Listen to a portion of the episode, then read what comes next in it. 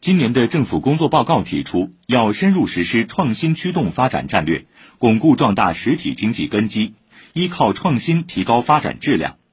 去年上海地区生产总值迈过了四万亿大关，当下正处在构筑未来发展战略优势的关键阶段。如何稳中求进？代表们提出要加快布局新赛道，培育新动能，扩展新空间。请听报道。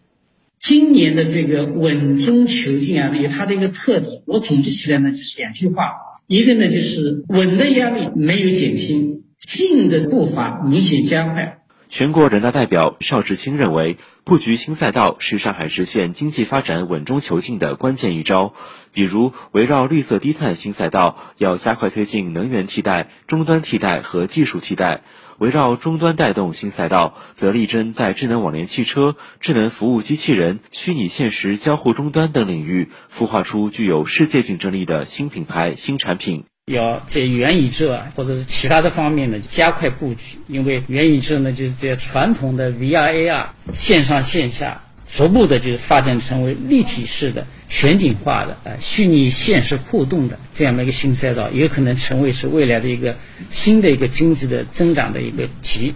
数据显示，目前上海数字经济在 GDP 中的占比超过百分之五十，已接近发达国家水平。在关于全面推进上海城市数字化转型的意见中，还提到，到二零三五年，上海将建成具有世界影响力的国际数字之都。全国人大代表、上海市政府副秘书长陈明波建议，要不断完善数据要素市场，助力数字经济高质量发展。我们认为这是数字经济啊发展到目前为止的牛逼值的一件事情，以全国市场加地方市场统分结合，建议全国范围遴选大区交易所，比如上海数据交易所作为核心节点，来规范数据的资源产权、交易的流通、跨境传输等基本规则，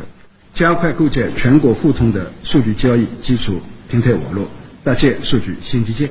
政府工作报告中强调，要以科技创新催生新发展动能。对上海而言，就是加快建设具有全球影响力的科技创新中心。陈明波提出，随着长三角国家技术创新中心、李政道研究所、脑科学与类脑研究中心、量子科学研究中心等高水平研发平台的落地，吸引科技人才的集聚至关重要。建议国家层面呢，进一步的支持上海做实基础研究特区。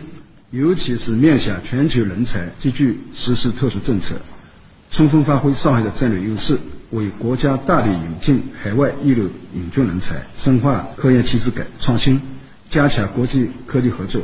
上海肩负着重大国家战略，同时也为培育新发展空间注入了动力。全国人大代表、上海社科院研究员张兆安建议，要充分抓住浦东引领区、临港新片区以及虹桥国际开放枢纽建设机遇，利用这些重点区域、重大平台，形成制度型开放体系。我们现在呢，开放的力度在不断的增强，而且呢，国际上的一些高端的产业。也不断地进入到重大的一些项目，平台的作用也越来越显现出来。扩大开放，加上深化改革，把这两条腿一起把它迈出去，这个对我们整个高质量发展呢，就创造了一个比较扎实的基础。以上由特派记者于倩、赵红辉北京报道。